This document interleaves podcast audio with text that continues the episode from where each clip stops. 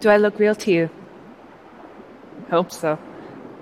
I have no idea if you're seeing this, but I'm just gonna look ahead and trust that you're there. I've uh, drawn a semicircle in the sand in front of me so I don't walk past it and look like I'm floating in midair.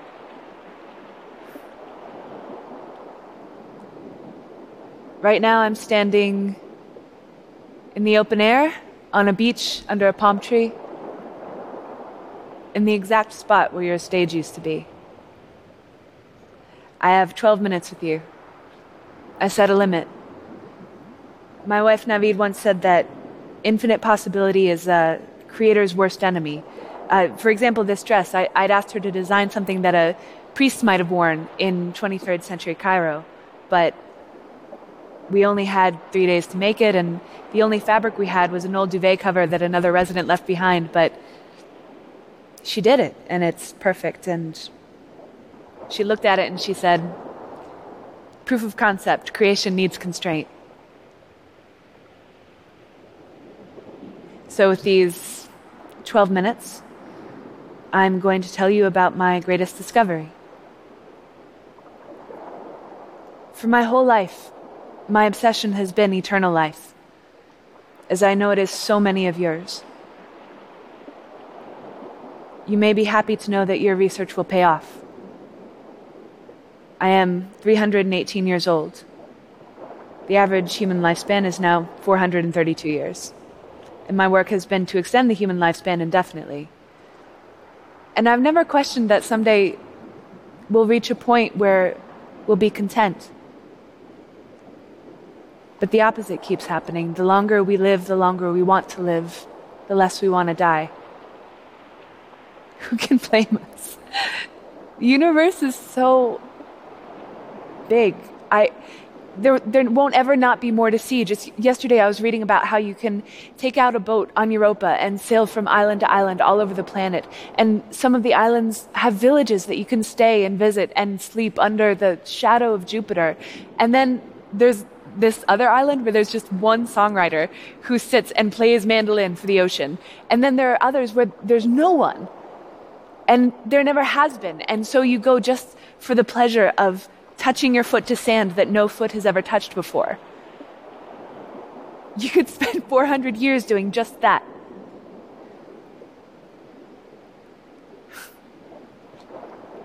Right now, the moon is rising in the northeast.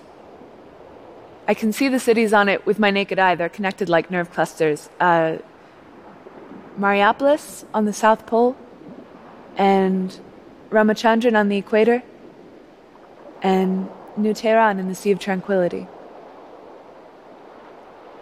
That's where Navid and I met. We were both artists downtown. And the day we met, we were passing each other in Azadi Square and we bumped shoulders. And I turned to apologize, and she, without saying hello or introducing herself or anything, said, Well, why do you think we just didn't pass through each other? And first of all, I thought, who the hell are you? But second, the question annoyed me because the answer is so simple. I said, we didn't pass through each other because elementary particles have mass and because the space between elementary particles is filled with the binding energy that also has the properties of mass, and we've known that for 800 years. she must have been in one of those moods where she likes to mess with strangers, or maybe she was just flirting with me because she looked at me and said, I thought you'd say that. Think deeper.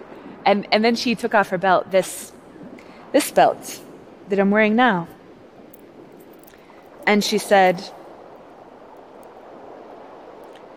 Our universe is built so that particles have mass. Without that basic constraint, we'd have just passed right through each other at the speed of light and never even known. And that's how our romance began.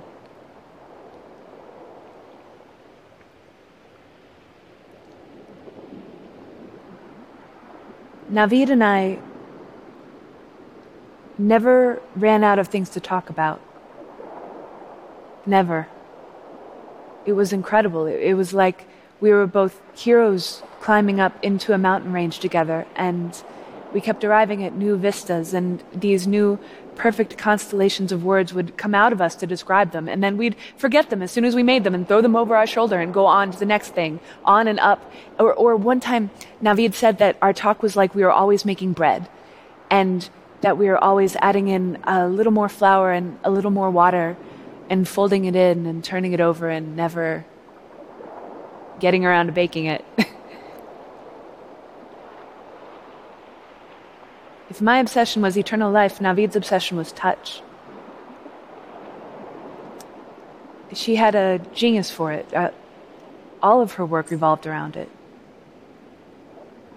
My body was like a canvas for her, and she would draw her fingertip down over my face so slowly that I couldn't feel it moving. And she was obsessed with the exact moment when I would stop being able to tell the difference between her body and mine.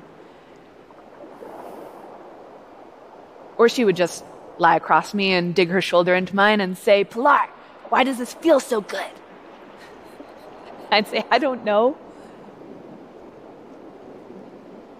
And she always had a facetious answer for her facetious question, but the answer I remember today is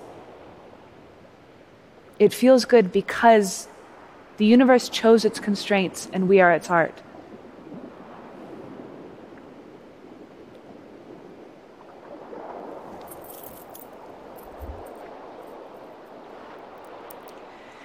It's always funny what you think the future is going to be like versus what it turns out to be. In your time, scientists thought that humans could freeze themselves and wake up in the future. And they did, but then they died.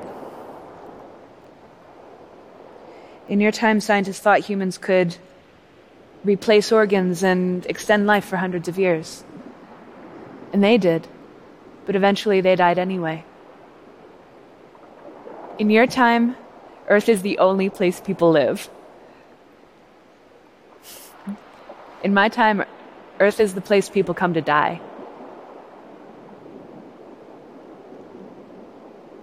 So when Navid started to show the signs, our friends assumed I would do what everyone does, which is say goodbye and send her to Earth. So that none of us would have to look at her or be around her or think about her and her failure to keep living.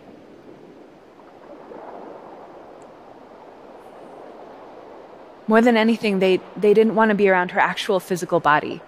They, they kept referring to it as declining, even though she herself was fascinated by it, the, the changes it was going through, following the rules of its nature day by day, in, independent of her will. I did send Navi to Earth but I came with her. I remember a friend of ours just before we left said, I just think it's arrogant. Like the rules don't apply to you, like you think your love is that special. But I did. So, even here on Earth, I kept working on how to extend life. It didn't occur to me that there could be any other response. I kept going back to that thing that Navid said to me that, that day in Azadi Square, that without that basic constraint, a universe that granted mass to matter, we would not exist. That's one rule. Another rule is that all mass is subject to entropy. And there is no way to be in this universe without mass. I know. I tried everything. I, I tried creating a photon box where the Higgs field was altered. I tried recording all subatomic movements in my body and replaying them on closed loop. Nothing worked.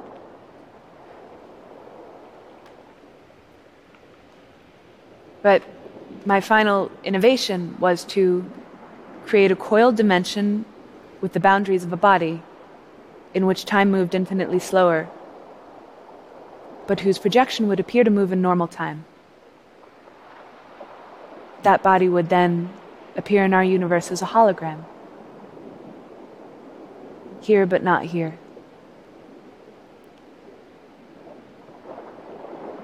When I realized I'd done it, I ran to her room, so happy to tell her I'd done it, moving through space almost normally to all eyes, even to my own. and went to lie down next to her and forgot and fell right through her.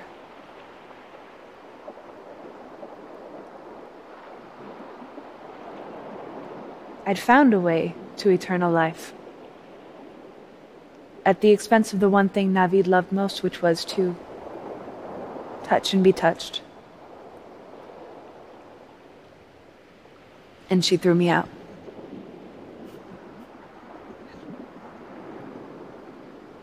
I still got to watch, though. Humans live 400 years now, and, and we still die. And when death comes, the dying still pick at their bed sheets. And their arms break out in blue and violet blooms on the insides, and their breaths get further and further apart, like, like they're falling asleep.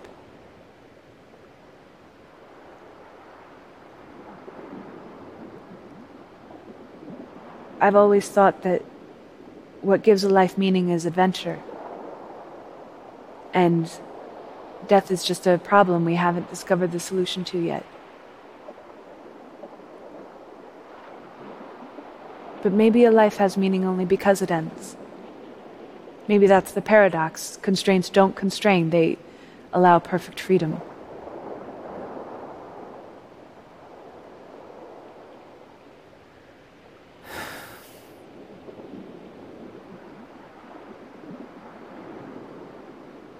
There was a thunderstorm here this morning. There's another forecast for tonight, but for now the sky is clear.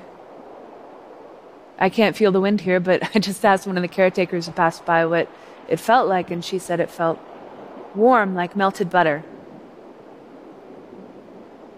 An answer worthy of my wife.